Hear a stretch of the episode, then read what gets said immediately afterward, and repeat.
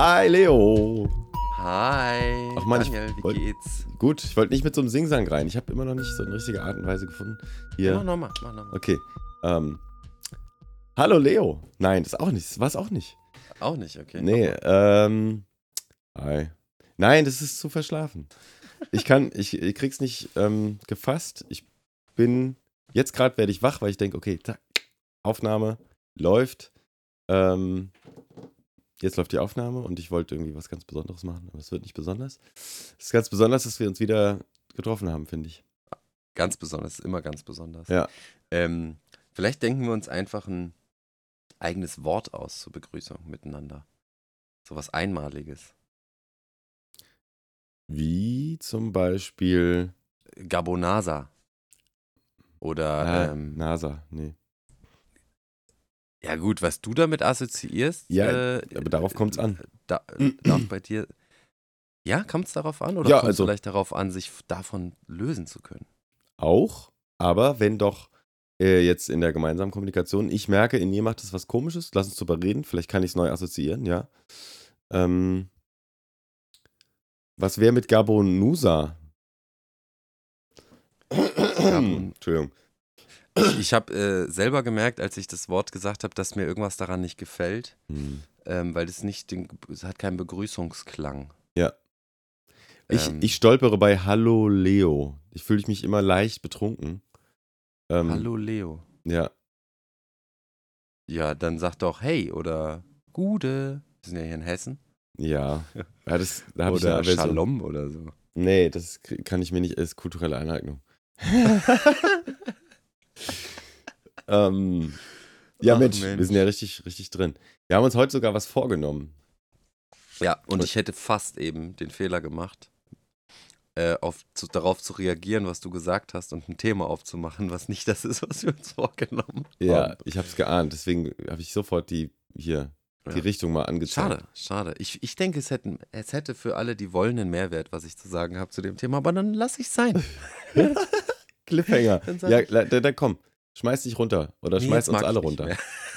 Jetzt will ich nicht mehr. Oh, jetzt ist er beleidigt. Jetzt habe ich keine Lust mehr. Na Nein, gut. nur so viel, nur so viel ähm, Worte und auch ähm, zum Beispiel Symbolismus und sowas. Mhm. Ähm, es ist das, was du draus machst.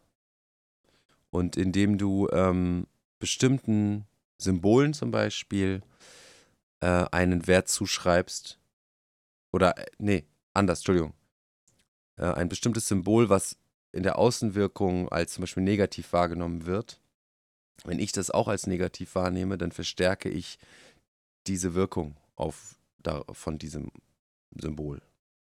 Weil Mhm. ich es auch, ne, ich gebe dem die Kraft, die es von irgendwem irgendwann zugeschrieben bekommen hat.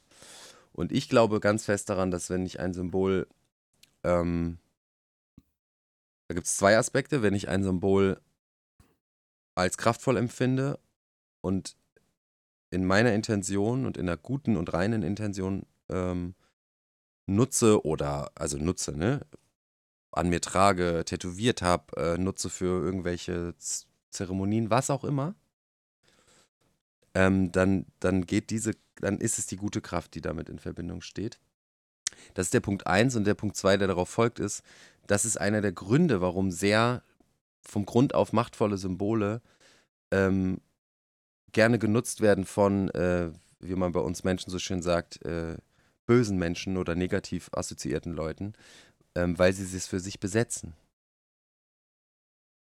Ja, weil jeder, der, der dagegen ist, der das weiß, sagt, nee, mit so einem Symbol will ich nichts zu tun haben.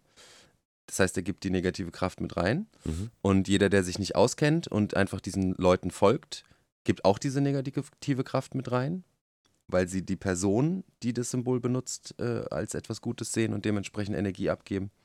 Punkt. Mhm. Und ähm, so macht es total Sinn, solche Symbole zu besetzen. Das wollte ich nur dazu sagen.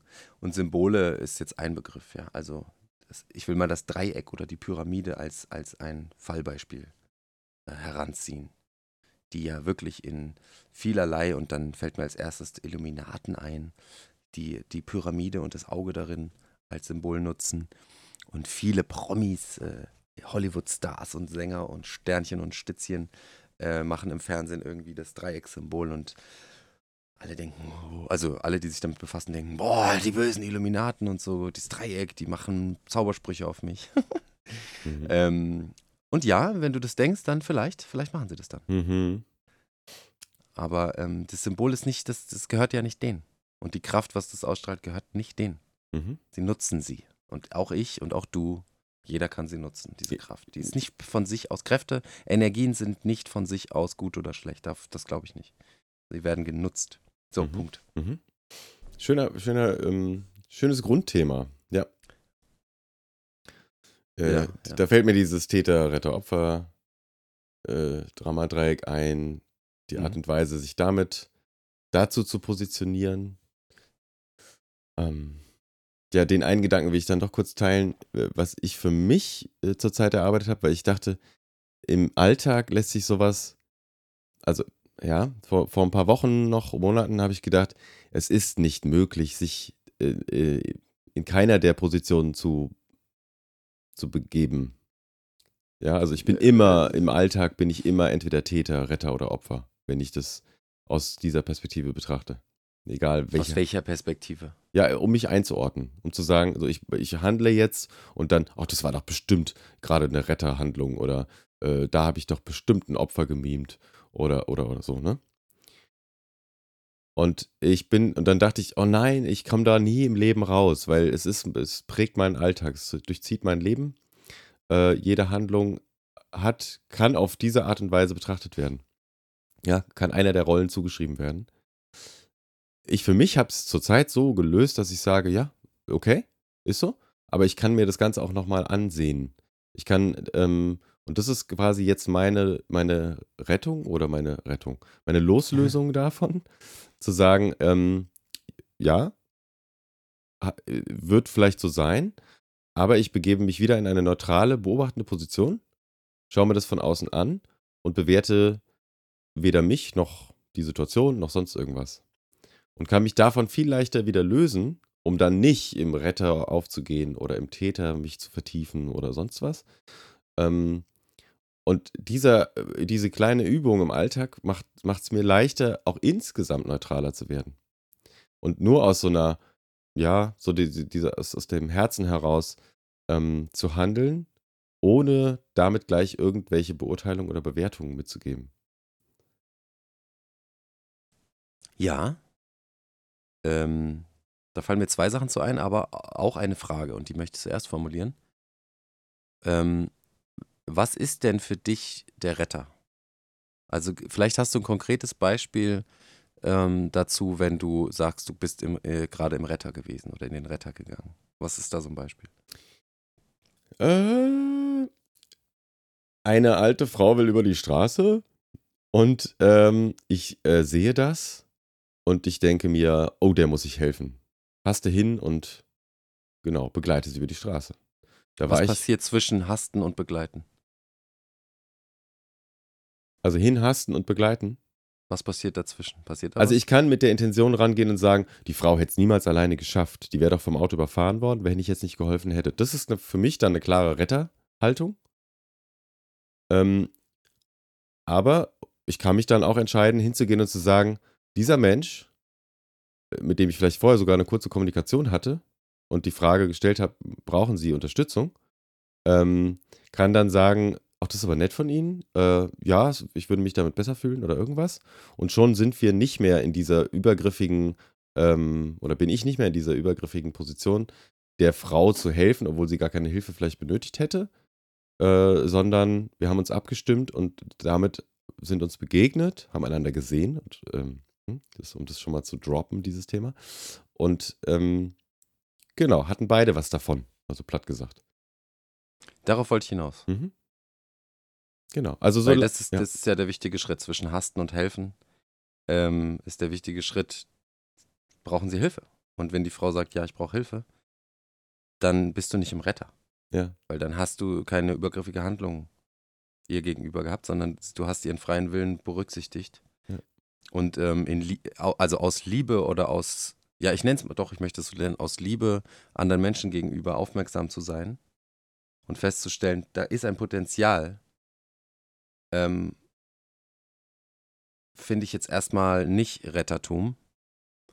Ähm, und ich, ich finde es auch absolut fair, sämtliche äh, Gegebenheiten äh, unterschiedlich zu betrachten. Wenn ich jetzt ähm, kurz ein anderes Beispiel finden, wo es dann ein bisschen anders wäre. Ich weiß von einer Person in meinem nahen Umfeld, dass es ihr momentan nicht gut geht. Ähm, und biete ihr ganz offensichtlich an, dass ich ihr zuhören kann oder dass ich ihr was, was für sie wüsste oder so, was man tun kann. Ähm, dann ist man nah an, meine ich, glaube ich, nah am Retter dran.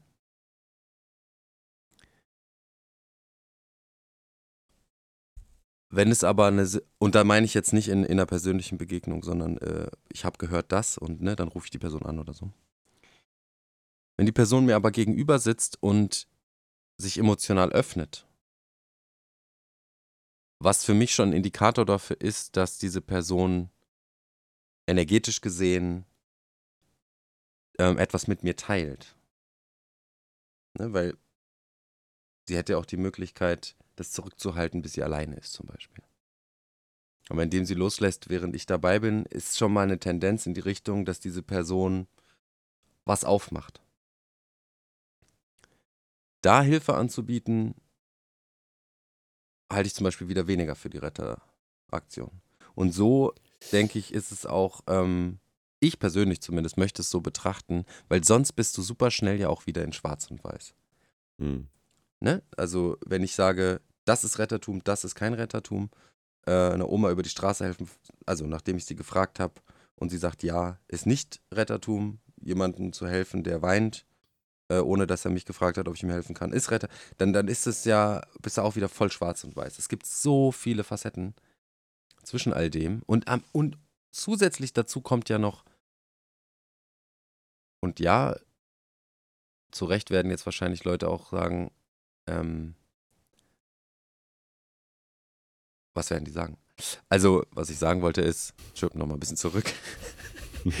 ähm, dazu gehört wahrscheinlich ein gewisser Grad an, an Reflexion und an Bewusstsein. Weil im Retter zu sein, merkst du ja manchmal auch gar nicht. Und dann ist die Argumentation schwach zu sagen, wenn es sich nicht nach Retter anfühlt, ist es nicht Retter. So.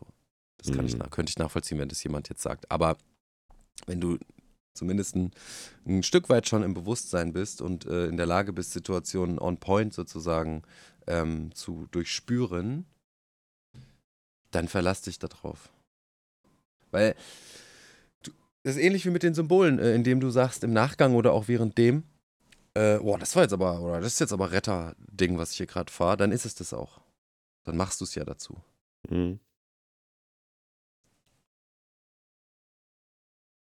aber diese Diskrepanz, Entschuldigung, nur noch der, der, der mhm. Satz. Ähm, diese Diskrepanz, in Anführungszeichen, erlebe ich momentan auch. Ähm, in Liebe zu handeln, aber nicht wieder in so eine Dualitätsgeschichte reinzurutschen, Retter, Täter, Opfer. Ähm, das, ist, das ist eine Aufgabe. Das ist nicht leicht.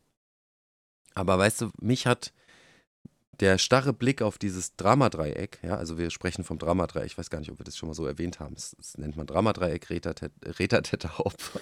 Täter, Täter, Retter, Opfer.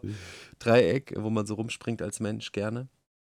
Ähm, als ich erfahren habe, dass es das gibt und ähm, erfahren habe oder beschlossen habe, dass ich das nicht mehr, dem nicht mehr teilhaben möchte, wurde ich schnell ähm, sehr, sehr neutral und sehr auf mich bezogen, weil das das Einfachste ist. Es ist am einfachsten, weniger auf andere Menschen zu achten und mehr auf sich zu achten, um dann nicht Gefahr zu laufen, reinzurutschen. Und für mich selbst persönlich, für mich ganz persönlich, ist es jetzt zum aktuellen Zeitpunkt ähm, nicht mehr der optimale Weg. Weil ich möchte weiterhin in Liebe zu meinen Mitmenschen sein. Oder nicht weiterhin, ich möchte in Liebe zu meinen Mitmenschen sein.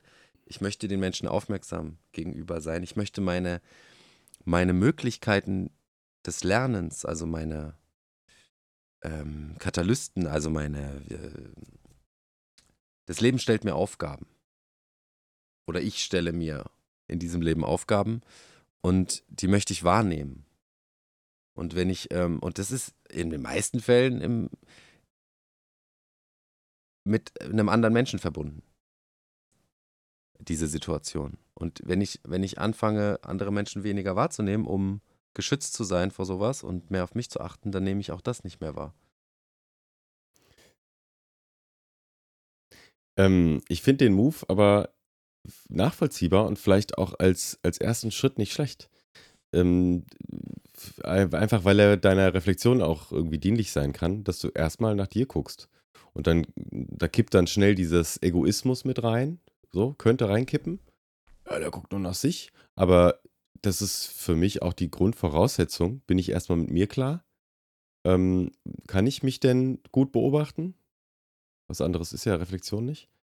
Äh, und ja, also von daher finde ich das eine gute Grundlage, um dann wieder von sich aus zu starten, auf andere zuzugehen. Und ähm, ich finde, du hast es auch vorhin schon fast genannt, so mit dieser Übergriffigkeit. Also kann ich mir die Frage beantworten, bin ich souverän und gestatte ich meinem Gegenüber auch seine Souveränität? Dann, und das passiert meistens durch eine Art der Kommunikation, dann äh, kann das eine saubere Sache werden. Also eine, recht, ja. eine, eine, wo ich mich nicht in irgendeiner Art und Weise in einem, diesem Drama-Dreieck ähm, verorten muss. Also Souveränität und Eigenverantwortung sind da so Schlagworte, die, ähm, finde ich, da auch helfen können, immer wieder abzustimmen. Und dann halt auch keine schnelle Vorverurteilung oder Verurteilung von mir oder dem anderen gegenüber. Sondern immer wieder neu, immer wieder neu, immer wieder neu. Das darf ich auch gerade in der Arbeit mit Kindern äh, lernen ähm, und anwenden, immer wieder neu sehen. Sich selbst sehen, den anderen sehen. Das ist echt so ein Geschenk. Ich bin so dankbar dafür. Ähm, das hast du schön gesagt. Da, kurzes ja. Beispiel dazu.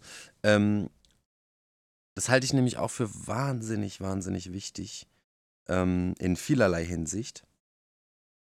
Und ich will nochmal sagen, ähm, ich will nicht für, über uns sprechen, weil es übergriffig wäre, aber zumindest von meiner Warte aus möchte ich nochmal sagen, alles, was ich hier so sage, sind Tendenzen, das sind so Richtungen, ne? Aber etwas in seiner Komplexität darzustellen, ist in so einem Format überhaupt nicht möglich. Ja, ich glaube, da könnte man Stundengespräche führen über eine Sache, über ein Ding, über eine, also wir könnten an diesem Beispiel der Oma über die Straße helfen, darüber könnten wir sechs Stunden reden. Und ich glaube, wir hätten immer noch nicht alle Aspekte und alle, alle Nuancen davon, was das bedeutet für uns, für den anderen, für das ist nicht möglich. Ne? Und deswegen, ähm, weil ich reflektiere auch gerne nach unseren Gesprächen nochmal über unsere Gespräche und mir fällt schon auf, dass, dass man mir zum Beispiel gewisse Tendenzen ähm, unterstellen oder vorhalten könnte, weil ich in eine bestimmte Richtung gerade kommuniziere und beim nächsten Gespräch spreche ich über das ähnliche, über ein ähnliches Thema wieder anders. Und es könnte wirken nach außen wie, ähm, der ist ja gar nicht sicher, was der da redet. So, der ist ja Fähnchen im Wind, jedes Mal anders.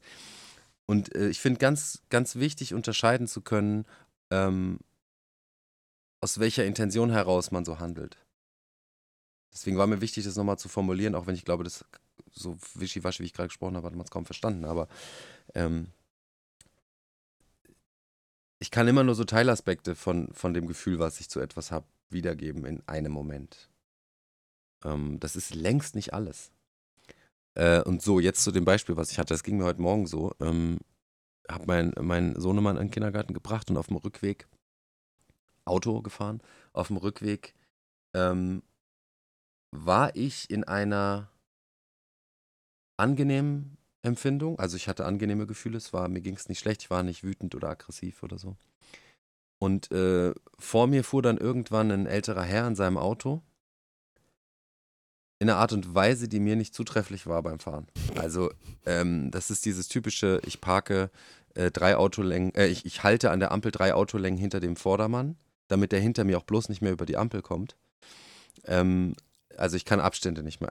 Das ist jetzt pass genau, ja, ja, ja, du guckst schon so und das stimmt. Ich habe bewertet, ja. Ich habe ich hab den deswegen deswegen nenne ich das Beispiel auch. ich habe reingeguckt ins Auto, habe gesehen, weiße Haare, älterer Herr. Ich dachte, alles klar. Der kann den Abstand nicht mehr einschätzen. Er steht jetzt zwei, drei Autolängen hinter seinem Vordermann. Ja, und ich werde derjenige sein, der nicht über die, diese Ampelphase kommt, weil er erstens zu weit hinten steht, zweitens beim Anfahren nicht, nicht aus dem Tee kommt. Dann fährt er generell in der 50er-Zone 35 und in der 70er-Zone 90. Und ich, ich, ich fuhr ein paar Kilometer hinter diesem Auto und du hättest mich hören sollen, wie ich geschimpft habe. Was ich alles gesagt habe. Ja, und da sind die Sachen wie, gib deinen Führerschein ab und fahr Fahrrad, waren noch die, waren noch die ganz entspannten Sachen. Und es passiert so und es fliegt so aus mir raus und es wird immer laut. Ich werde laut und ich fange aber dabei an auch zu lachen, ja, weil ich merke, was ist, was ist los? Hm. So, meine Herren, Junge, du bist ja, du hast ja Frust in dir gerade drin über diesen Mann. Warum? So, also und deswegen dieses Beispiel. Ich bin dankbar dafür, dass mir diese Dinge passieren tagtäglich immer wieder, weil sie mir die Möglichkeit bieten, das zu erkennen Hm. und zu hinterfragen und zu korrigieren, wenn ich es will. Aber in, immer in diesem, und das lerne ich jetzt gerade oder bin gerade auf diesem Weg, im Wohlwollen auch mir gegenüber. Weil was das Schädlichste für dich selber ist, ist in solchen Momenten dich selbst dann abzuwerten und zu sagen, ey, schon wieder, wie kannst du denn, wa- warum schreist du denn da jetzt rum? Und du, du Idiot, lass es sein und du wolltest doch in Liebe mit Menschen sein, das geht doch nicht, bo, bo, bo, bo, peitsche so. Mindestens genauso toxisch oder, ah nee, bei weitem toxischer, als dass du jemanden gerade von hinten beschrien hast. Mhm. Und es dann erkannt und mit Wohlwollen ihm und dir gegenüber, ähm, ja, abgelegt hast in dem Moment. Erkannt und gesagt, das ist nicht nötig. So. Und wie gesagt, es war auch in einem, ich war nicht aggressiv, ich habe einfach, ich weiß nicht warum, ich brauchte das halt in dem Moment, den ein bisschen zu beschimpfen. Ähm, aber ich habe keine Wut gespürt in dem Moment. Ich habe das dann auch so reflektiert. Und da bin ich eigentlich gerade wütend. Warum schreie ich denn eigentlich gerade so an? Ich war nicht wütend. Ähm, aber irgendwie brauchte ich das. Und das ist okay. Und dann zu erkennen, dass ich das brauchte. Und zu erkennen, dass es aber nicht nötig ist. Und auch keine Rechtfertigung hat.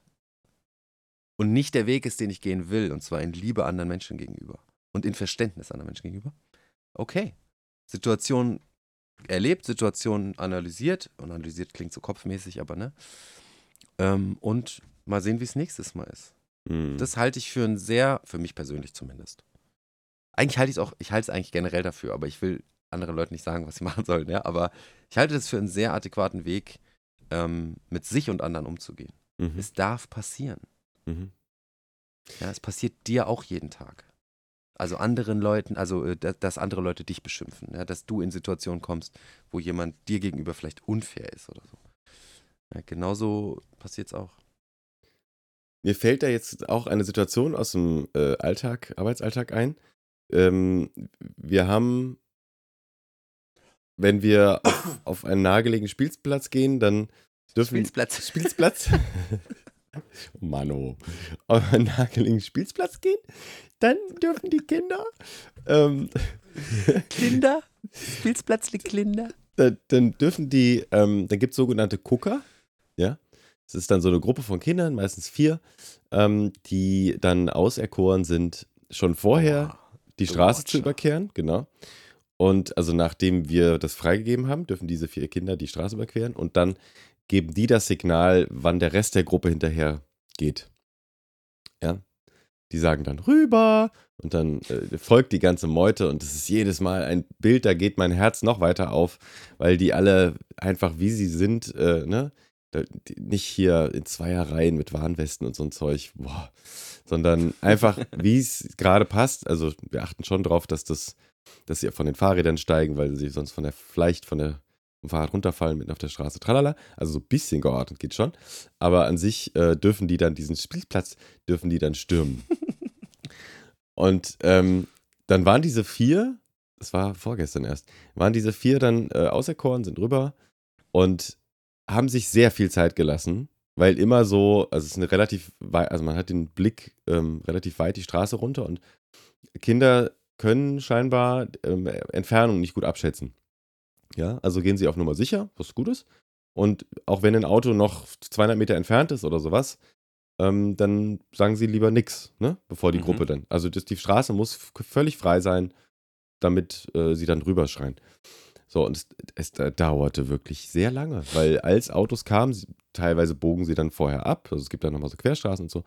Also es waren viele verpasste Chancen, meiner Perspektive nach, aber voll gut. Ich lasse mir Zeit, ich habe keinen Stress.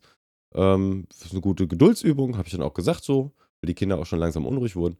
Also jetzt trotzdem Aufmerksamkeit, ne? Konzentration bitte. Und dann fingen diese, diese vier auf der gegenüberliegenden Seite dann irgendwann an, nachdem so ein Auto nach dem anderen an ihnen vorbeiging, auf einmal so, so rumzumeckern und die hatten so Hüte auf, die sahen echt aus wie alte Leute. Bist du bescheuert? So, irgendwie hatten sich alle reingesteigert in dieses, ne, jedes Auto, was vorbeifuhr und keine Ahnung warum, vielleicht weil es nicht gehalten hat oder weil es einfach da war, weil da haben sie sich dann so, du bist doch bekloppt, äh, bist du doof, so, bist doch bescheuert. Also stampften so auf, machten so richtiges Theater da drüben und die auf unserer Seite, also vor allen Dingen von den Älteren, sagten dann, der hat das Fenster auf, der kann dich hören. und das fand ich eine ne, ne echt total super Situation ich habe auch überlegt, soll ich intervenieren? Soll ich das denen auch nochmal erzählen nachher, dass sie das vielleicht, ähm, dass es bei dem einen oder anderen vorbeifahrenden Auto oder Autofahrer, Autofahrerin irgendwie nicht gut angekommen hätte können? Aber pff, nö, sie wollten das gerade ausleben. Und wenn es soweit gekommen wäre, dass einer der Autofahrer vielleicht ausgestiegen wäre, gesagt, äh, was soll denn das? Wieso sagte ich sei bescheuert oder sowas, ne? Dann hätte es eine neue Situation gegeben. Mhm. Dann hätte man sich damit neu konfrontieren können und dann hätten sie auf ihren ersten Gefühlsausbruch irgendwie reagieren müssen und, und sich, sich damit da, da, da irgendwie Bezug zu nehmen müssen, so Stellung, äh, so, okay, ja, ach nein, war nicht so gemeint, oder weiß ich nicht, ne? Oder war voll so gemeint, weil warum bist du so da rumgeschneckt oder weiß ich nicht, was die gesagt hätten. Aber das fand ich, das fiel mir jetzt gerade dazu ein, ähm, das war so einfach deren Impuls. So, die wollten, die irgendwie haben sich reingesteigert in dieses, ihr seid doch doof, dass ihr da jetzt rumfahrt.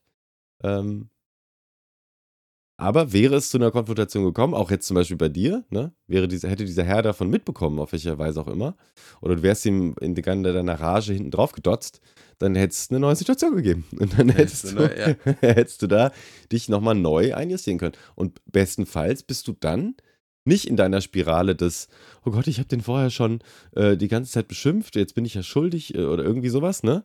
Das hätte dich ganz anders, ne, dir ganz andere Grundvoraussetzungen gegeben für diese Begegnung, als ja, vorher nochmal mit dir aufzuräumen, zu sagen, ja, okay, mhm. Ne, also du, du wärst in einer ganz anderen Energie da reingestartet, hätte es so eine ja, Situation absolut. gegeben. Und die wäre, es kann sich jeder selber ausmalen, wie sowas dann vonstatten gehen kann oder ausgehen kann. Ähm, ne?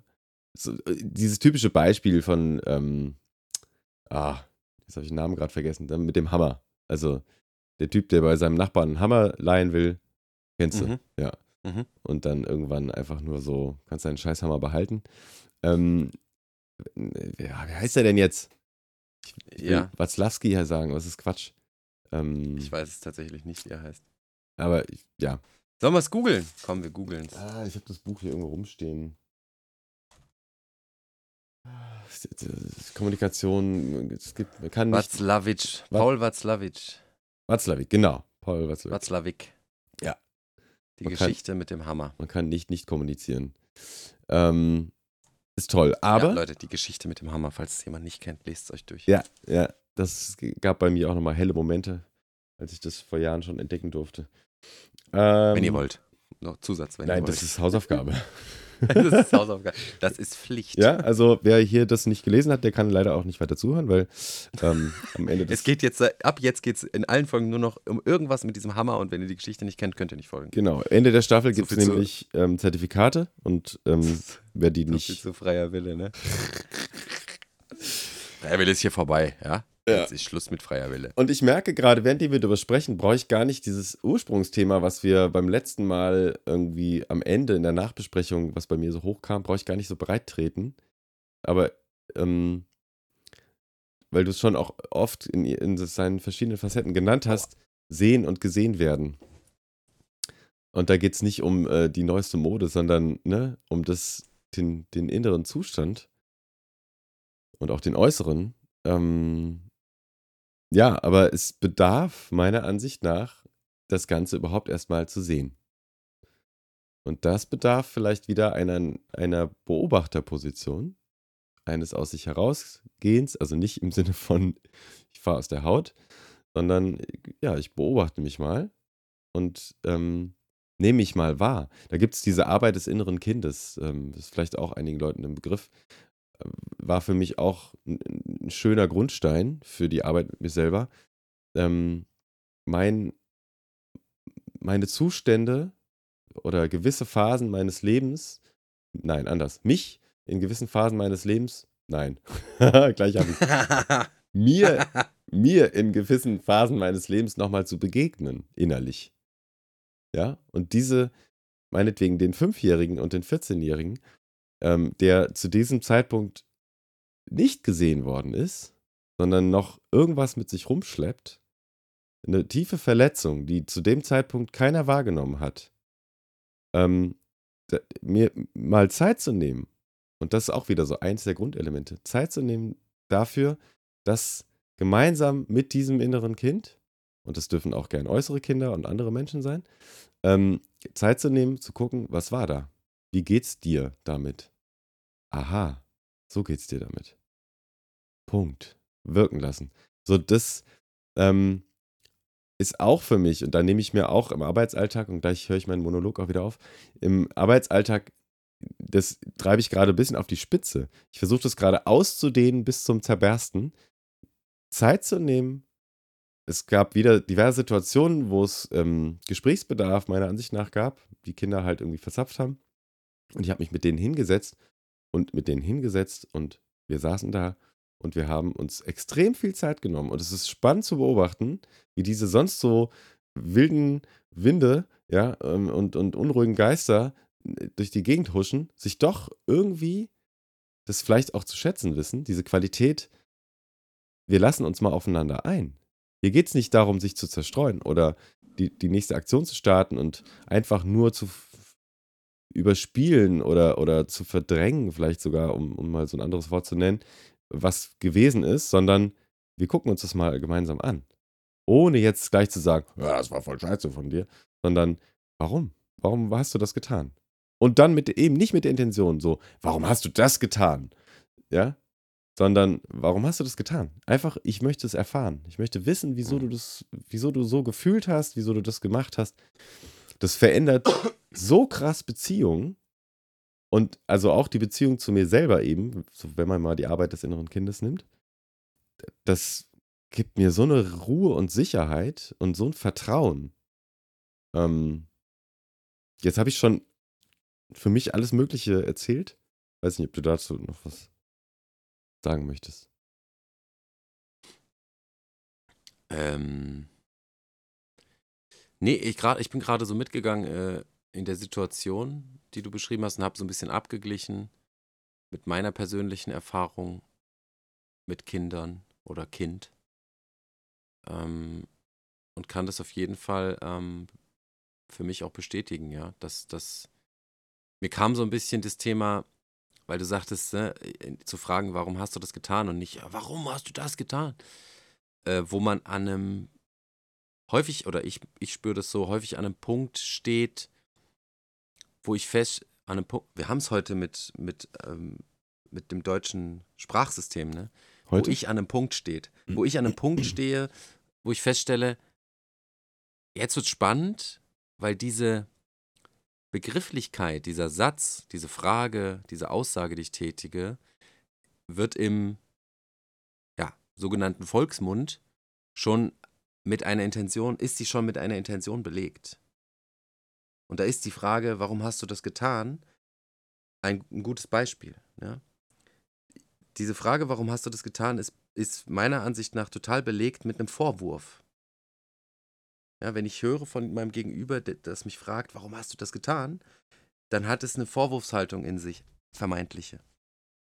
Und es geht, ist mit ganz, ganz vielen, ähm, mit ganz, ganz viel Sprache ist es so, dass es auf eine bestimmte Art und Weise belegt ist, weil man es so nutzt.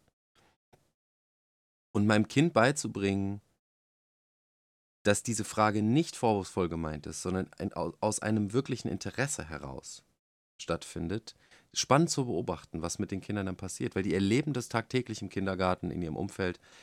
erleben sie solche Situationen, wo das als ein Vorwurf, ähm, also es, es signalisiert dem Kind, ich habe was falsch gemacht. Ja? Die Frage, warum hast du das getan, ist so, okay, wa äh, was habe ich falsch gemacht? Wenn es so konditioniert ist, ja.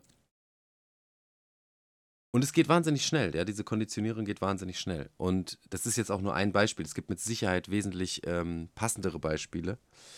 Äh, mir fällt aber jetzt keins ein und ich will auch nicht rumkramen in meinem Kopf. Ähm, aber genau, dann zu beobachten, die erste Reaktion meines Sohnes darauf, die sofort in so eine, ähm, ja, nicht Abwehr, aber so eine Verte sich Verteidigungshaltung geht. Und dann sage ich, Nee, nee, ich will, ich will's, es ist alles gut. Ich will es verstehen. Ich will es nur verstehen. Damit, wenn es nächstes Mal so ist, ich es nachvollziehen kann und damit besser umgehen kann. Mhm. So. Was das dann auslöst und äh, dann passiert genau das, äh, nicht immer natürlich, aber häufig, was du gerade beschrieben hast.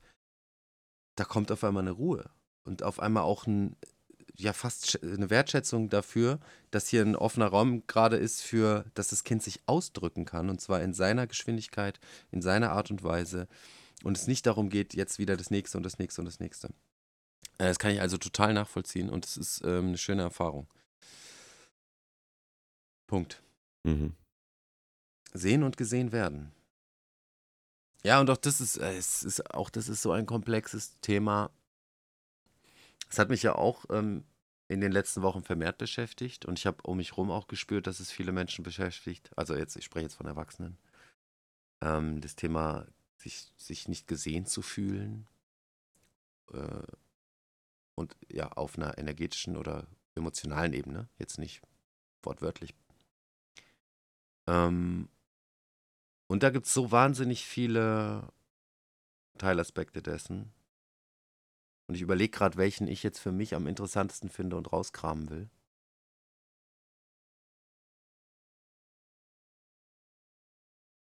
Was ich festgestellt habe, also ich habe, ja, was ich jetzt in den letzten Tagen oder in der letzten Zeit festgestellt habe, nachdem ich festgestellt habe, dass ich mich nicht gesehen gefühlt habe, nicht gesehen gefühlt habe, ey, wir haben es heute, ne? Die T's und Ns und so. Hammerhart. Hammerhart. Ems Mensch. Ähm, ich muss das einmal bringen. Ist. Also ich habe mir die Frage gestellt, warum ist das so? Warum fühle ich mich nicht gesehen? Und auch da gibt es wieder viele Gründe. Aber eins, eins hat, hat rausgestochen, oder jetzt im Nachgang, nicht in dem Moment, im Nachgang hat eins rausgestochen. Und zwar, dass ich mich sehr wichtig nehme. Hm und dass ich den Fokus auf mich gerichtet habe in dieser Hinsicht. Was passiert, wenn ich meinen Fokus wieder mehr ins Außen richte und dafür sorge, Menschen zu sehen und wahrzunehmen? Und was spannend ist, ist, seitdem ich, und jetzt auch wieder, ich will das kurz erwähnen, es ist natürlich nicht zu jeder Sekunde am Tag so, aber auf jeden Fall ähm, hat sich der Prozentanteil meiner Aufmerksamkeit anderen gegenüber stark erhöht. Seitdem das so ist, fühle ich mich nicht mehr nicht gesehen. Also die Relevanz hat nachgelassen. Ich achte darauf einfach nicht mehr so viel. Es ist mir nicht mehr so, es ist nicht mehr in meinem Fokus, ob ich gesehen werde oder nicht. Sondern ich handle eher danach, was braucht mein Gegenüber gerade? Und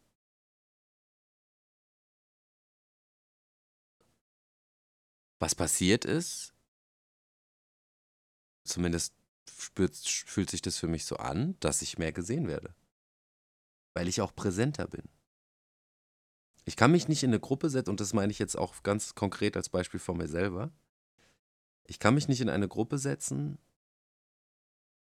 und körperlich anwesend sein, aber energetisch und, und emotional mich zurückziehen und dann darüber jammern, dass ich nicht gesehen werde. Also kann ich machen, habe ich auch gemacht. Aber das Resultat ist eigentlich klar. Und warum ich nicht gesehen werde, ist auch klar. Ähm, indem ich aber präsent bin und Also ich selber kann dafür sorgen, ob ich gesehen werde oder nicht. Das macht kein anderer. Ich kann doch nicht die Verantwortung dafür, ob ich gesehen werde oder nicht, anderen Menschen übertragen. Das funktioniert nicht. Das ist jetzt so mein, aktuell so mein Stand der Dinge. Ja, ich, ich kann nicht in einer, in einer Gruppe, wo 80 Leute drin sind, in einer, in einer hier so Chatgruppe, ja, wo 80 Leute drin sind, wochenlang mitlesen, dann schreibe ich eine Nachricht und, und warte darauf, dass darauf jemand reagiert. Weil ich habe doch jetzt eine Nachricht geschrieben, da kann doch mal jemand drauf reagieren. Was ist das denn? Das ist doch, das ist doch, macht doch gar keinen, das ist doch unlogisch. ja, also. Ja, aber da ist, da ist eine, ein gewisses Ungleichgewicht entstanden. Womöglich, will ich jetzt mal so ähm, für mich analysieren. Ein Bedarf an. Ja, du hast einen Bedarf an gesehen werden.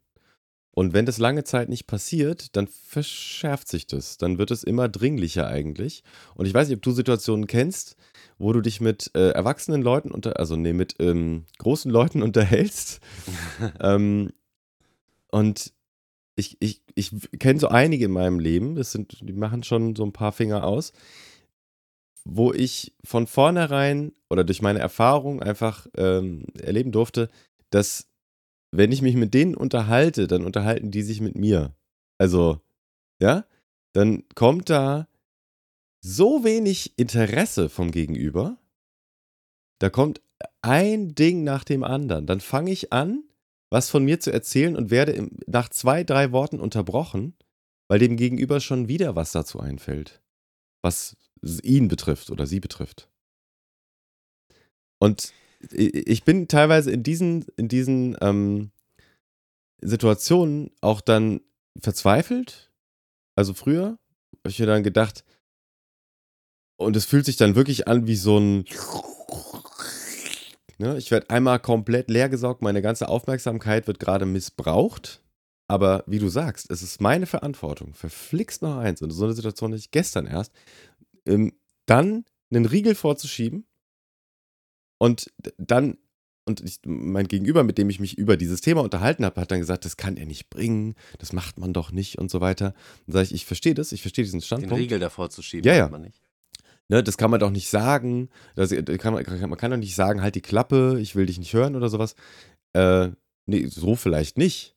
Ja, aber diese ganzen, auch da wieder, diese ganze Konditionierung von, ähm, ich, das, das ist doch nicht höflich, wenn man den anderen unterbricht oder, ne, man muss sich doch jetzt mal zuschwallen lassen. Kann man machen, ist aber dann die eigene Entscheidung.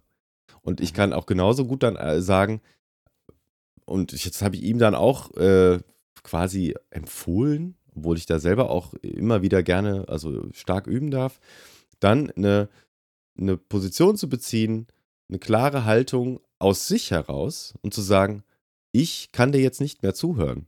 Oder ähm, ich möchte eigentlich, dass du mir zuhörst. Oder keine Ahnung, wie, ne, das ist dann völlig situationsabhängig. Aber ich bin dafür verantwortlich, mitverantwortlich. Und ich glaube dennoch, dass, auch, dass es Menschen gibt, die so sehr diesen Bedarf eigentlich haben, ja, selber in sich, äh, gehört zu werden, dass sie dauernd am Labern sind, dauernd am Labern sind, niemals irgendwie wirklich aufmerksam zuhören, sich wirklich empathisch, und das ist auch so ein Punkt, empathisch verhalten und merken, dass sie den anderen gerade einfach nur zumüllen, ähm, dass der Bedarf bei denen da ist und den gebe ich dann auch immer wieder mal, wenn ich bereit bin, den zu geben. Wenn ich dann nicht das Gefühl habe, ich werde gerade ausgezuzelt wie eine Weißwurst, sondern ich kann das gerade leisten muss aber dann für mich auch gucken, wo ist meine Grenze? Ab wann bin ich genervt? Ab wann kann ich nicht mehr aufhören, äh, aufmerksam sein? Ab wann ist meine Präsenz eigentlich völlig woanders und dann auch nicht mehr, finde ich auch nicht mehr fair. So. Ja, dann, dann, dann, okay, dann soll der andere halt erzählen, dann geht es da rein, da raus. Aber das ist dann so eine Kommunikation, die, die möchte ich eigentlich nicht mehr pflegen oder nicht mehr haben. Mir fallen da mehrere Sachen zu ein. Ich hoffe, ich kriege sie alle noch zu greifen. Wahrscheinlich nicht. Ähm, das erste ist, äh, meiner Ansicht nach, meines Gefühls nach, ähm, gehört dazu, gesehen zu werden, äh, zu sehen. Und da sind wir ähm, beim Thema, was gerade einfach, also im, im Großen und Ganzen bei mir sehr präsent ist, und dieses Thema Polaritäten. Ne?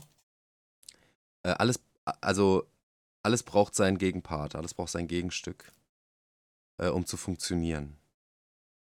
Und ähm, ja, deswegen, also, wenn ich ein Bedürfnis habe, gesehen zu werden, und auch das ist wieder, es ist komplex, aber in dem Beispiel will ich es mal einfach so formulieren. In, wenn ich ein Bedürfnis spüre, gesehen zu werden, dann kann das an zwei Dingen liegen.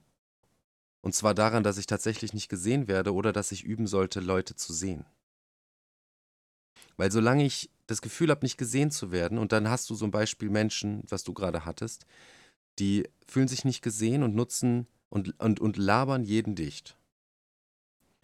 Was bedeutet, sie merken gar nicht, dass sie gerade eigentlich ständig gesehen werden, weil sie labern Leute ja dicht, jemand hört ihnen ja zu, weil sie nicht sehen, dass sie gesehen werden. Also sie sehen das Gegenüber nicht. Ähm, das fällt mir dazu ein und äh, so, so habe ich zum Beispiel auch festgestellt, was mein Problem ist. Ein, also, ne, ein, wie gesagt, ein Teilaspekt dessen. Aber ich kann nicht, ich kann nicht sagen, ich, ich werde nicht gesehen, wenn ich jemand bin, der sich zurückzieht und ähm, am besten auch, auch teilweise habe ich das so praktiziert im, im, im, im physischen so, aus Blicken auszuweichen. Wenn ich keine Lust hatte auf, auf Kommunikation oder auf Konfrontation im, im Guten oder Schlechten, wie auch immer. Ja, das ist so eine Taktik, die ich fahre. Auch wenn mir jemand auf den Sack geht zum Beispiel, dann wird, da werden Blicke gemieden von mir. Nicht aus, aus, äh, aus einer devoten Haltung heraus, sondern aus einer, du bist für mich jetzt nicht existent. So eine Abstrafhaltung ist es auch. Und ähm, also ich bin das beste Beispiel selber dafür, Menschen nicht zu sehen. Wenn ich es nicht will. Wie kann ich denn dann sagen, äh, wie also wie kann ich denn mich denn hinsetzen? Ich werde nicht gesehen. Und ich rede jetzt wirklich von mir persönlich, ja. Das passt nicht zusammen. Das ist so das eine. Und das andere ist, ähm,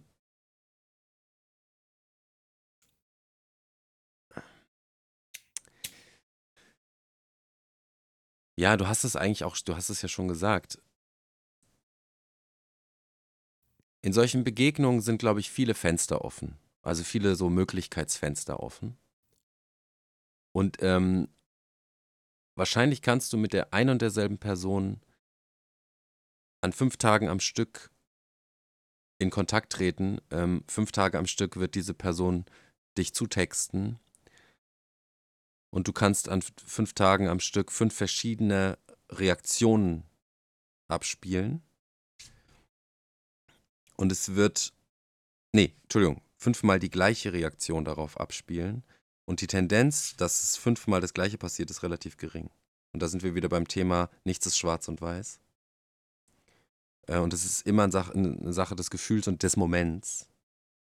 Aber ich kann mir zum Beispiel bei solchen Menschen vorstellen, dass es Momente gibt, in denen, wenn du den dann, wenn du den wirklich, wenn du wirklich da bist, dein Gegenüber wirklich wahrnimmst, und zwar energetisch wahrnimmst, nicht hinsetzt und man, wie du es auch so schön gesagt hast, nicht den Mülleimer spielen. Nicht hinsetzen und schon in dem Wissen da sein, ah, jetzt kommt's wieder. Na dann, hören wir mal zu. Sondern wirklich das Gegenüber wahrnimmst, das, was es sagt und was es dahinter fühlt. Was ist das, was du mir gerade mitteilen willst? Wo, wo bist du da gerade? Was, was fühlst du dazu? Was ist los? Obwohl du diese Sachen schon kennst, schon zu zu genug so kennst, ja, zu, zu genug, zu Genüge. Ähm, ich kann mir vorstellen, dass da was ganz Interessantes passiert. Ja, und zwar, dass die Person diesen offenen Raum wahrnimmt, vielleicht im Unterbewussten, und selber anfängt zu investieren, im Sinne von, ja, kennst du das? Wie geht's dir eigentlich mit sowas? Oder, ja, also von sich weggeht aber genauso kann es beim nächsten Mal sein, dass diese Person das, das genauso ausnutzt wie die Male zuvor auch. Mhm. Und dann kommt die Frage, und wie gesagt, ich wiederhole eigentlich nur in anderen Worten, was du gesagt hast, ja, aber in Eigenverantwortung zu handeln, äh, wie viel kann ich davon jetzt gerade und wie viel nicht. Aber die, die Unaufrichtigkeit, sich hinzusetzen und so zu tun, als ob und mehr auszuhalten, als man muss, äh, ist Quatsch. Für einen selber und für das Gegenüber. So, und jetzt der nächste Punkt, und dann habe ich es auch wieder es ist eine schwierige Übung in unserem gesellschaftlichen Komplex, jemandem gegenüber zu sitzen und irgendwann zu sagen, ich kann dir jetzt nicht mehr zuhören. Ähm, ich übe das äh, sehr und äh, es gibt verschiedene Arten, wie ich das dann formuliere. Es kommt auch immer auf die Situation an. ähm, was vielleicht nicht zu 100% aufrichtig ist, aber das muss es auch nicht immer sein, solange Wahrheit drin liegt, was ich sage, ist, dass meine Kapazität einfach gerade erreicht ist. Ich kann dir nicht mehr folgen. Das ist wahr. Und ähm, kann man sich entscheiden, will ich jetzt noch ein bisschen verletzend werden und sage, ich kann dir nicht mehr folgen, weil du mich zumüllst? Oder belasse ich es dabei, weil es trotzdem eine aufrichtige Reaktion darauf ist und die Person in ihrem Frieden lässt?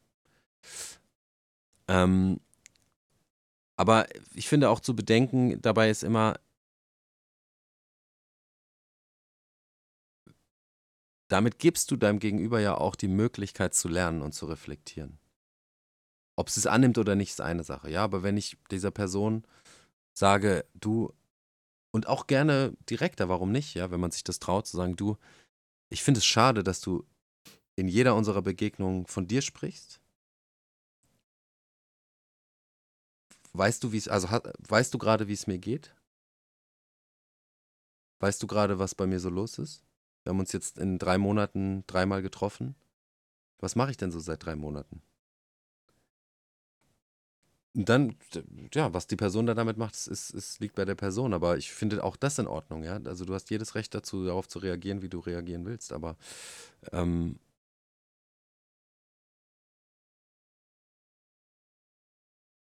die Frage ist, will ich eine Person schonen und sage, bin ich ehrlich zu ihr?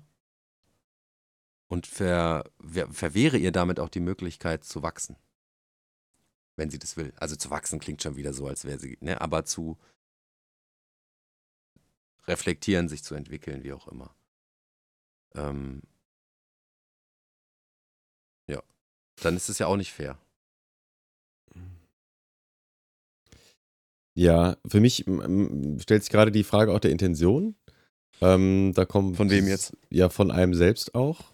Ja, ne, dieses, du hast es ja selbst auch ein bisschen so ähm, nochmal korrigiert, aber da kam so ein bisschen dieses Retterding vielleicht auch durch ich will mich jetzt auch nicht versteifen auf dieses komische Dramadreieck.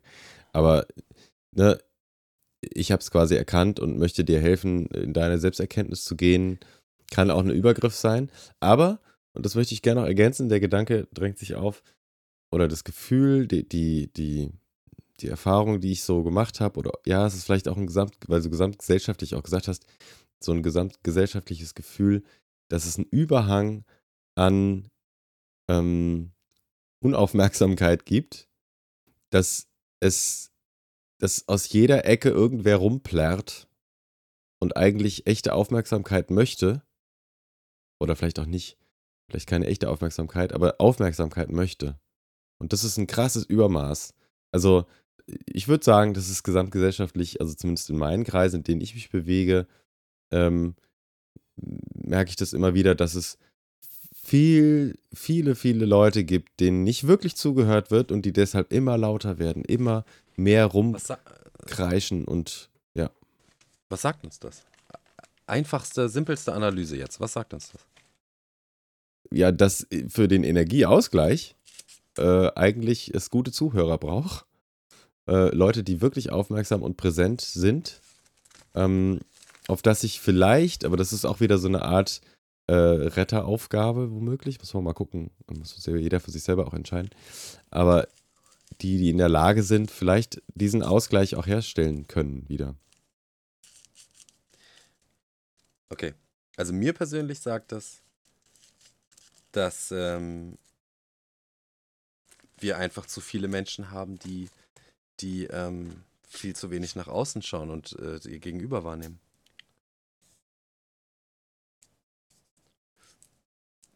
Da ist, da fällt mir das sehr äh, passende, also für mich sehr passende Beispiel ein, ähm, der sogenannten, äh, wie heißt's? Ne, ich glaube, man nennt es Scheinwerfereffekt. Ähm, kennst du den? Ja, meine, den so. irgendwo klingelt es ja. Ja, also man, man befindet sich in der Öffentlichkeit, weiß ich nicht, U-Bahn, S-Bahn, keine Ahnung.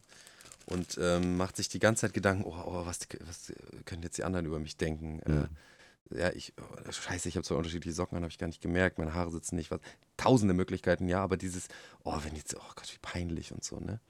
Und das ist dieser sogenannte, ich, ich, ich weiß, bin mir nicht sicher, unter Vorbehalt Scheinwerfereffekt. Ähm, Und man darf sich vor Augen führen, dass dieser Scheinwerfereffekt wohl in der Gesellschaft sehr verbreitet ist. Und dann geh mal davon aus, dass 90 Prozent der Menschen, die mit dir in der U-Bahn sitzen, diesen Scheinwerfereffekt gerade selber erleben. Was hat das zur Folge? Kein Schwein achtet auf dich. Weil alle auf sich selber achten. So einfach ist der Käse. Und das lässt sich für mich dann ummünzen auf dieses Problem. Oder nicht Problem, auf diese Thematik einfach. Ja, natürlich werden, wird die Schreierei immer lauter, äh, dass Leute einem nicht zuhören, dass man sich wünscht, äh, ne, und man will gesehen werden und sowas ja, umso mehr Leute gesehen werden wollen, umso weniger sehen. weil sie sich mit sich beschäftigen, weil sie auf sich gerichtet sind. Und das ist dieser, dieses feine Zahnrädchen, ja, was wir vorhin ja auch schon so ein bisschen hatten. Es ist so gut, auf sich zu schauen und so wichtig, auch auf sich zu schauen. Aber den Ausgleich zu haben, ist halt eine Lebensaufgabe, ja.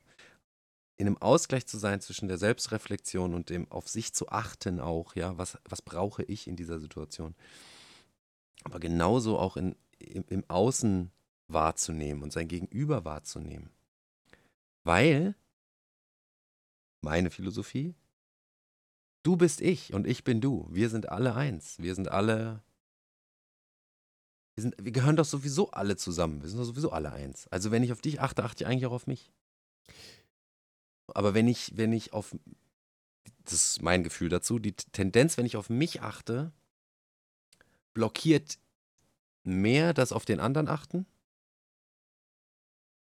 als die Tendenz auf den anderen zu achten, blockiert auf mich zu achten. Das ist mein Gefühl dazu. Da geht es dann um dieses Thema, ähm, da gibt es so Begriffe, äh, Dienst am anderen, Dienst am Selbst, pos negative, positive Polarität. Ich glaube, da gibt es Nuancen einfach, die unterschiedlich sind. Also es ist nicht eins zu eins das gleiche, wie rum ich es betrachte. Weil eine, eine Tendenz zu sich selber ähm, schnell, die wiegt an, anders, ich will nicht sagen schwerer, aber die wiegt anders als die Tendenz, auf mein Gegenüber zu achten. Und das ist nicht vergleichbar mit diesem Retter, Rettertum. Mhm. Zumal äh, ich nochmal dazu sagen wollte, weil du meintest vorhin ja bei dem Beispiel, wie schnell ist man da im Retter? Ähm, ich weiß gar nicht, ob man in den Retter kommen kann, wenn man jemanden versucht zu retten, der nicht gerettet werden will. Doch, also klar, dann bist du im Retter. Aber ähm, jemandem ehrlich zu sagen, dass er zu viel labert und dass man sich wünscht, dass er mehr auf andere achtet, ist vielleicht übergriffig auf gewisse Weise. Be beschreibt aber einfach deine Haltung und die ist aber auch Grundvoraussetzung. Genau, es ist, glaube ich, nicht, ich will diese Person ja nicht retten. Hm. Weil am Ende, am Ende ähm, ist es mir egal. Weil da muss ich die Konsequenz ziehen und sagen, dann können wir uns nicht mehr unterhalten. Hm. So. Ähm, damit habe ich ihn nicht gerettet und damit wollte ich ihn ja auch nie retten. Hm. Und äh, die Kreise schließen sich immer wieder und vielleicht wir wiederholen uns bestimmt auch. Ja, es aber, berührt sich aber halt auch einfach alles ja, mit allem. Das ist schwer. Das aber die letzten Jahre waren ja auch haben gut Feuer gegeben. Äh, und deine Philosophie, finde ich, ist eine Art der Verbindung ne? wiederherzustellen äh, untereinander. Weil die letzten drei Jahre haben dazu, ähm, ich, ich möchte fast sagen, waren darauf angelegt, dass wir uns weniger begegnen. Natürlich. Sondern dass jeder sein, in, in seiner eigenen Krise am besten untergeht. In seiner Suppe, ja. Ja. Ja, und, und auch das äh, Gefühl forcieren, nicht gesehen zu werden, natürlich. Ja. Weil man ja mit sich und seinem Scheiß alleine ist. Und, ja. und die anderen ja erst gar nicht fragt, wie es denen geht, wo, wie sie, wie sie, wo sie stehen, was für eine Haltung sie haben, sondern von vornherein, dadurch, was mir erzählt wurde über die anderen, äh, ist, ist ja klar, dass das gegenüber ein Arschloch sein muss. Mit dem werde ich mich auch nicht auseinandersetzen. Ja. Ähm, hm. Naja. Es, es gibt noch ein bisschen was zu tun. Äh, es klingt jetzt ein bisschen wie so eine To-Do-Liste. Das war auch falsch gesagt. Ich finde es spannend. Ich finde auch, ich fand auch deine, deine Ausführungen nochmal interessant, ähm, diese Experimente mal zu wagen. Ne? So dem anderen auch mal das zu sagen, zum Beispiel. Mal ganz andere Wege zu gehen und einfach mal rumzuspielen und zu gucken, was passiert denn eigentlich. Weil wenn ich das nicht, wenn ich dann, wenn ich mir das von vornherein verbiete, nehme ich mich auch wieder sehr ernst. Das ist auch so ein Aspekt. Ne? Ich nehme mich so ernst. es ist alles so ernst. Äh, wenn ich das jetzt tue, dann bin ich bestimmt zum Scheitern verurteilt und all diese Gedankengänge. Mh, Quatsch, das wäre ja Quatsch. Es ist ja auch die Frage der Konsequenz. Was ist die Konsequenz daraus, ja, wenn ich der Person das sage? Mhm. Und kann ich sie tragen oder kann ich es nicht? Will ich sie tragen oder will ich Was sie ist denn die Konsequenz? nicht? Ja, eben. So, Also ne? die Konsequenz wäre im, im Fall der Fälle, dass die Person sich von einem zurückzieht. Jetzt ist die Frage, ist es etwas, was ich aushalten kann oder nicht? Mhm. Ja, wie wichtig nehme ich mich da? Jetzt vielleicht auch wieder ein bisschen. Aber da ist jede Einzelsituation äh, völlig, völlig äh, einzigartig wahrscheinlich, ja. Mhm. In diesem konkreten Beispiel ähm, oder in meinem konkreten Beispiel, was ich zu dem Thema habe, ähm, kann ich sagen, dass die, die, welche Konsequenz daraus auch immer entsteht, die hat ihre Berechtigung. Und gibt mir eine Möglichkeit, neue Erfahrungen zu machen. Und dafür sind wir ja auch Genau, hier. ja. Genau. Das me- meinte ich, glaube ich, auch äh, über Umwege damit, ja. Mhm. Alles, alles, jede Situation, alles hat äh, seinen Wert und seine Möglichkeit erkannt und gesehen und umarmt zu werden.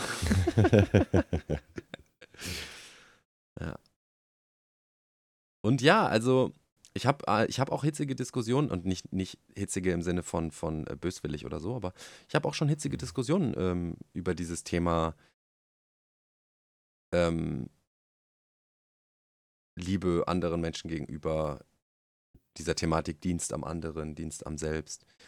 Ähm, da gibt es sehr, sehr viele unterschiedliche Meinungen und Gefühle zu, in sehr vielen Schattierungsnuancen, will ich mal so sagen. Und schnell ähm, wird meine momentane, wie soll ich das nennen? Ich will nicht sagen meine Einstellung, weil das klingt so fixiert, aber das, was ich momentan prüfe, mein momentanes Trainingsprogramm, will ich vielleicht sagen, beinhaltet eben eher ähm, den Dienst am anderen Mhm. das zu schulen und das zu üben. Und ja, ich habe da, ich hab da so ein, so ein Wort im Kopf von einem Menschen, ich, die, die Menschen, die ich sehr schätze, oder ihre, äh, also ihre Meinung sehr schätze zu Dingen, die ich so sage, die gesagt hat, ja, kennst du sehr gut äh, übrigens auch, die gesagt hat, ähm, weil, weil ne, es ging ums Thema Dienst am anderen und dann hat sie große Augen bekommen und sowas gesagt, jetzt nicht wortwörtlich, aber sowas gesagt wie, ähm, ja, du lässt dich gerne unter die Kandare stellen. Äh, du bist dann Dienstbote oder so in der Art, ne? Mhm. Und das fand ich spannend und das meine ich damit, wie unterschiedlich Menschen sowas betrachten können. Ja, wollte ich einfach nur mal noch erwähnt haben. Mhm. Ich will es gar nicht so auseinandernehmen. ist alles eine Frage der Perspektive. Wenn Alles ich, eine und, Frage und, der und der, Perspektive. der, äh, wir haben das schon wieder, der Intention, ne, ähm, mache ich das Ganze in Demut, in der wirklich in dieser Überzeugung zu sagen, ähm, ich diene, diene dir und diene mir dadurch, weil wir eins sind, weil, weil du deine Erfahrung machen darfst, genauso wie ich meine Erfa Erfahrung machen darf. Genau, oder bin ich jetzt Knecht deines, äh, ja, deiner Auswüchse? Cool. Es ist, ähm, es ist super, super spannend. ich, ich, genau, ich freue mich auf die nächste Situation, wo du an der Ampel stehst. Ja. Souverän. Souverän. Hm. Dienst am anderen in Souveränität. Mhm. Fällt mir jetzt gerade nur noch mal so ein. Das, das ist der absolut feine Unterschied zu, zu äh, Bück, Bückertum. Mhm. Ja, weil es gibt Grenzen. Und es gibt Menschen, die, die nutzen dich aus. Es gibt Menschen, die ziehen die Energie. Es, das gibt es alles. Und ja, da, also sich Energie absaugen zu lassen und äh, sich unter eine Kandare stellen zu lassen, ist schnell nicht mehr Dienst am anderen. In der Form, wie ich es verstehe, ja, weil du, weil du ähm, bedienst nur noch den anderen und nicht mehr auch dich selbst. Und das gehört zum Dienst am anderen dazu. Ähm, dann ist es, ähm, dann bedienst du den Dienst am Selbst des anderen.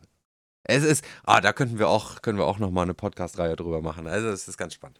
Ja, und äh, genau, da fällt mir noch ein, du kannst es vielleicht auch nur eben im Kraft deiner Souveränität und wenn du in deiner Kraft stehst.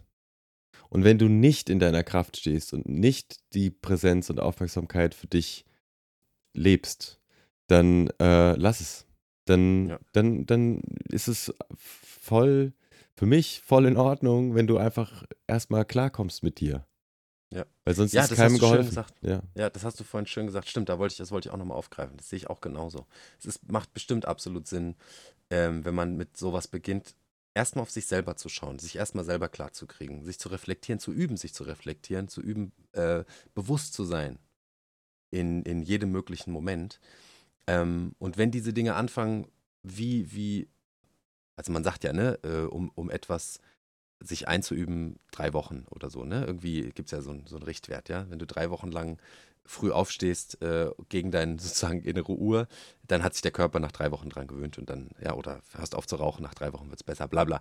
Ähnlich ist es da auch. Umso länger du praktizierst, bewusst äh, praktizierst und mit Absicht in was reingehst, bla bla bla, irgendwann wird es zum Selbstläufer. Diese Situation, also dass ich, dass ich fast on-point-Situationen reflektiere äh, und wahrnehme, gehört mittlerweile schon eigentlich, würde ich sagen, zu meinem, ja, zu, wie sagt man das? Zu meinem Alltag. Also ich muss darüber nicht mehr, ich muss das nicht mehr entscheiden, dass ich das jetzt mache. Hm. So, ah, da können wir ja mal, sondern es passiert einfach. Es hat sich mittlerweile verselbstständigt. So, und wenn diese Schritte anfangen, dann kannst du vielleicht, ja, wenn man jetzt diese These verfolgt, vielleicht dann anfangen, okay, jetzt richte ich mich wieder mehr ins Außen. So, jetzt habe ich diese inneren ähm, Bausteine so ein bisschen sortiert. Ich weiß ungefähr, wo ich bin, was ich habe, was ich nicht habe, welche Themen ich habe. Ähm, und auch da, ganz ehrlich, es gibt, es gibt Leute, die sagen, du musst deine Themen erst alle aufräumen und bearbeiten, bis du das und das. Sei dir dessen bewusst und entscheide, ist es der Zeitpunkt oder ist das nicht. Und sei dir dann aber auch bewusst, dass wenn du etwas noch nicht aufgearbeitet hast, das tendenziell in jeder Situation, die du erlebst, reinfunken kann. Wenn du dir dessen bewusst bist, cool. Ja, weil dann passieren mir solche Dinge, dass ich, dass ich völlig überreagiere auf etwas und relativ schnell checke, ah, das kommt daher, okay, okay. So.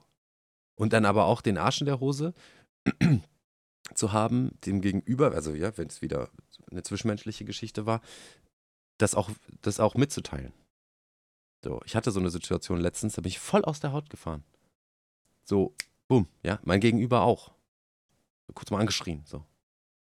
Und da dann, wenn man es reflektiert hat und verstanden hat, wo es herkommt und wie viel Bere in Anführungszeichen Berechtigung gab es für diesen, für meinen Ausbruch und wie viel war eigentlich in, aus mir heraus oder also aus un, unverarbeiteten Themen von mir, die diese Person nicht tangieren. Und ich habe festgestellt, das, das war viel, viel in mir drin, viel meins. Hm. Dann den Arsch in der Hose zu haben und zu sagen, entweder sowas zu sagen wie, ähm, obwohl ich da auch, naja, skeptisch bin, aber zu sagen, es tut mir leid, so, das. Ähm, ich habe mich bedankt. Im Nachgang dann für die Situation. Gesagt, ich bin dir dankbar, dass du, dass du da gerade standest und äh, ich weiß, dass ich dich nicht fair behandelt habe. Weil da viel aus mir kam. So, auch cool. Hm. Ja, aber sich etwas bewusst zu sein, ist, ist glaube ich, wirklich absolut wichtig. Oder sich generell bewusst zu sein, ist einfach, einfach. Äh aber das erlebe ich bei immer mehr Leuten und ich finde das voll schön. So eine Bewusstwerdung findet irgendwie statt. Ein Aspekt zu dem Thema gesehen werden will ich auch nochmal, ähm, also für mich auch abschließend, nochmal loswerden. Also wenn ich mit, mit Kindern, mit denen habe ich halt viel zu tun und so, wenn ich mit, mich mit Kindern auseinandersetze, dann begebe ich mich ähm, mal, also oft auf die Knie oder sowas. Oder zumindest mal auf deren Augenhöhe. Und das ist für mich einer der Grundvoraussetzungen. Also, das, das kann man ja auch einfach immer wieder, das ist eine innere und eine äußere Haltung. Ne? Weil ich kann, für, mein, für meine Begriffe kann ich mich, kann ich den anderen wirklich nur sehen, wenn ich mich auf Augenhöhe begebe. Und Ja. das, ähm, ja, gerade bei Kindern, die die, die, die, wo man dann meist größer ist als die und auf sie herabschaut, das sind, das sind, das sind äußere Haltungen, die auch was Inneres, finde ich, widerspiegeln. Also, Absolut.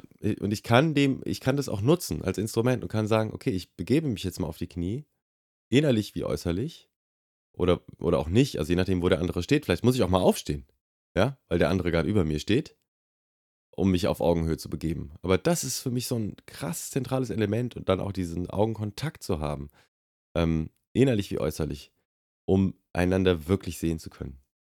So. Ja, viel Wahrheit drin, was du da sagst. Hm. Und gleichzeitig, und da kommen wir nochmal an den Punkt, den wir heute ein paar Mal hatten, stelle ich halt fest, dass, dass ähm, wenn man dieses eine Beispiel nimmt, auch das so viele Nuancen hat, die man beachten könnte. Also ich will dir wirklich erstmal zustimmen. Ja, absolut. Gleichzeitig kam in mir aber auch ein bisschen dieses, nicht aber, gleichzeitig kam in mir auch das Bild davon, ähm, es wird nicht immer jemand sich, also das Gegenüber dieses Kindes, ne, also du sprichst mit einem Kind, du gehst auf die Knie, ihr seid auf Augenhöhe. Diesem Kind wird es in, ihrem in seinem Leben nicht immer so gehen, dass sich jemand auf seine Augenhöhe begibt, um mit ihm zu kommunizieren. Also halte ich es für genauso relevant, diesem Kind äh, mitzugeben, dass auch sich auf unterschiedlichen Augenhöhen zu befinden, nicht bedeutet, dass das Kind anders, also schlechter gestellt ist oder so. Also weißt du, weißt, worauf Mm. ich ein bisschen hinaus will? Hm. Es hat diesen, es hat viele Aspekte halt. Hm. Ähm, und es darf nebeneinander, deswegen wollte ich nicht aber sagen, es darf nebeneinander existieren. Mhm. Und das macht es oft so kompliziert und gleichzeitig aber so einfach, weil ähm, es ist, ja, es ist nicht so schwarz und weiß. Es ist wichtig, das- jemanden auf Augenhöhe zu begegnen und genauso wichtig ist es, ähm, zu lernen, dass man nicht immer auf Augenhöhe ist. Weil es einfach gesellschaftliche Strukturen gibt,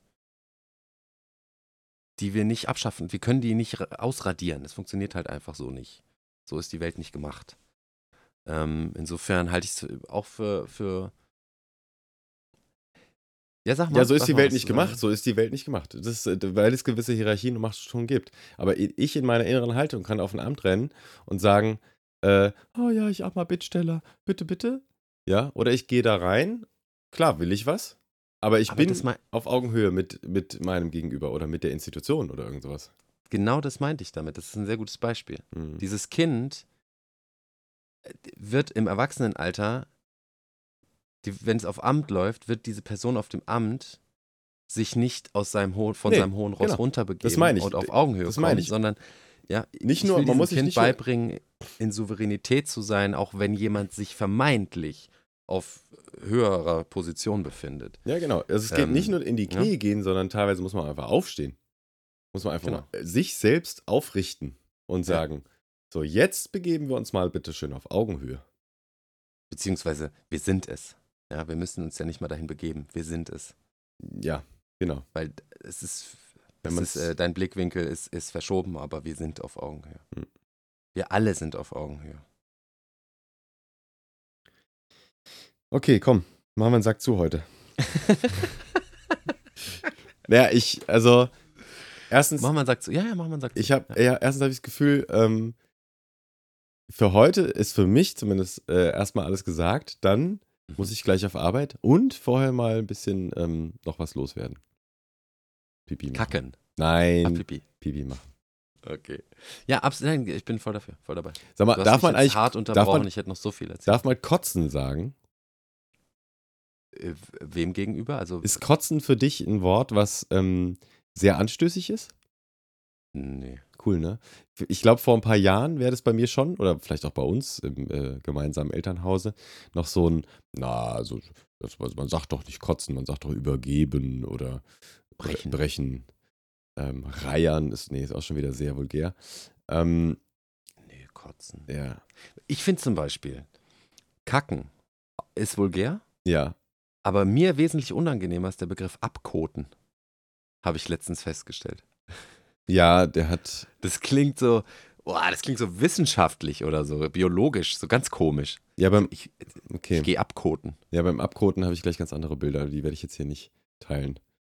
Das ist gut, dass, Ich dass wir gleich. das zum Ende, zum Ende der Folge besprechen. Da hören die wenigsten noch zu. ja, wir können mal testen, wer was zum Thema Abkotzen sagen kann und Abkoten und. Oh, da fällt mir ein. Ja. Ganz liebe, herzlichste, also aus, wirklich aus dem Herzen Grüße gehen raus an äh, unsere so wahnsinnig treue Zuhörerin, Ja. äh, die genau weiß, dass wir sie jetzt meinen. Ja. Ähm, und du kannst ja gerne mal verlauten lassen, ob wir deinen Namen sagen dürfen, weil dann würde ich dich auch ansprechen. Ansonsten, ähm, du weißt, dass für dich mein äh, Liebe geht raus. Von mir auch. Und vielen Dank äh, für auch deine letzte Nachricht, die uns ereilt hat. Ereilt. Das wollte ich Ja. ereilt, er, erreicht. Das wollte ich unbedingt nochmal noch mal loswerden. Danke, ja. Ansonsten hätte ich jetzt Zum auch noch mal- Ende. auch nochmal Das ist geschrieben. jetzt der Test, ob sie wirklich bis zum Ende hört. Man kann ja viel behaupten. Nein, Quatsch. Nein, ich, also ganz liebe Grüße. Ja. Ähm, ja, es war mir wie immer ein inneres Blumenpflück. Lustig, ganz kurz noch, Entschuldigung, ich kann nicht aufhören. Ein, ein Satz noch. Ja. Äh, ich hab letztens zu meinem Sohn gesagt, ähm, es war mir ein inneres Blumenpflücken und dann ha kamen wir darüber in eine Art Diskussion, weil er festgestellt hat, dass er Blumen total scheiße findet. Aha. Und ähm, deswegen ist ihm das nicht ein inneres Blumenpflücken. Fand ich sehr lustig. Ja. Ich gesagt, ja, okay, dann hast du absolut recht. Und dann habe ich auch überlegt, ich, ich finde Blumen jetzt auch nicht so toll. Ein inneres Blumenpflücken ist also für mich gar nicht so wahnsinnig schön. Lass mal was anderes überlegen. War, und da hat er mir auch wieder, ne? Hat er mir so ein, da habe ich irgendeine Begrifflichkeit aufgeschnappt, die man so sagt. Es war mir ein inneres Blumenpflücken. Was bedeutet das? Bedeutet, es war besonders schön? Finde ich Blumenpflücken schön? Nee, also sollte ich vielleicht auch was anderes sagen. Ja, Vor allen Dingen aus, aus wildnispädagogischer Sicht ist so ein Blumenpflücken ähm, Zerstören von Ja. Pflanzen.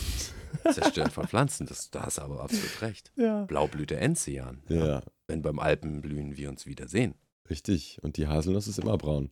Also, ähm, auf, Auf, auf bald.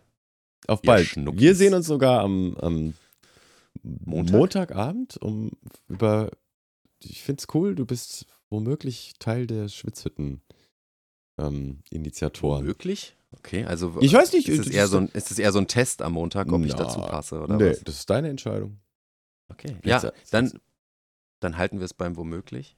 Ja. Äh, ich bin sehr gespannt. Ja. Du, Ich- ich, ich habe dann auch f- Ja. Gerne auch einfach in einer, in einer, und damit, das meine ich jetzt nicht überheblich, in einer beratenden oder inspirierenden Funktion. Wir, wir schauen einfach, was. Nee, beratend will ich zurücknehmen. In einer inspirierenden Funktion. Min Minimum. Also ich habe dich, ich möchte dich gerne dabei haben, aber du entscheidest ja im Endeffekt selber, ob du da mitschwitzen und sonst was Ich willst. spüre mich rein. Und Sehr dann gut. schauen wir mal. Gut. Ich spüre mich rein. Aber ich werde auf jeden Fall teilhaben. Ja. So viel ist sicher. So, ich also. freue mich. Schönes Wochenende, weil heute ist Freitag. Ja, schönes Wochenende auch dir. Danke. Und wir sehen uns am Montagabend. Und, Und allen jetzt da folgt draußen, das von Daniel handgemachte Outro. Ich freue mich. Obwohl es ein bisschen wild ist, aber ich freue mich. Gut. Das Intro ist mein absoluter Schatz. Tschüss. Tschüss.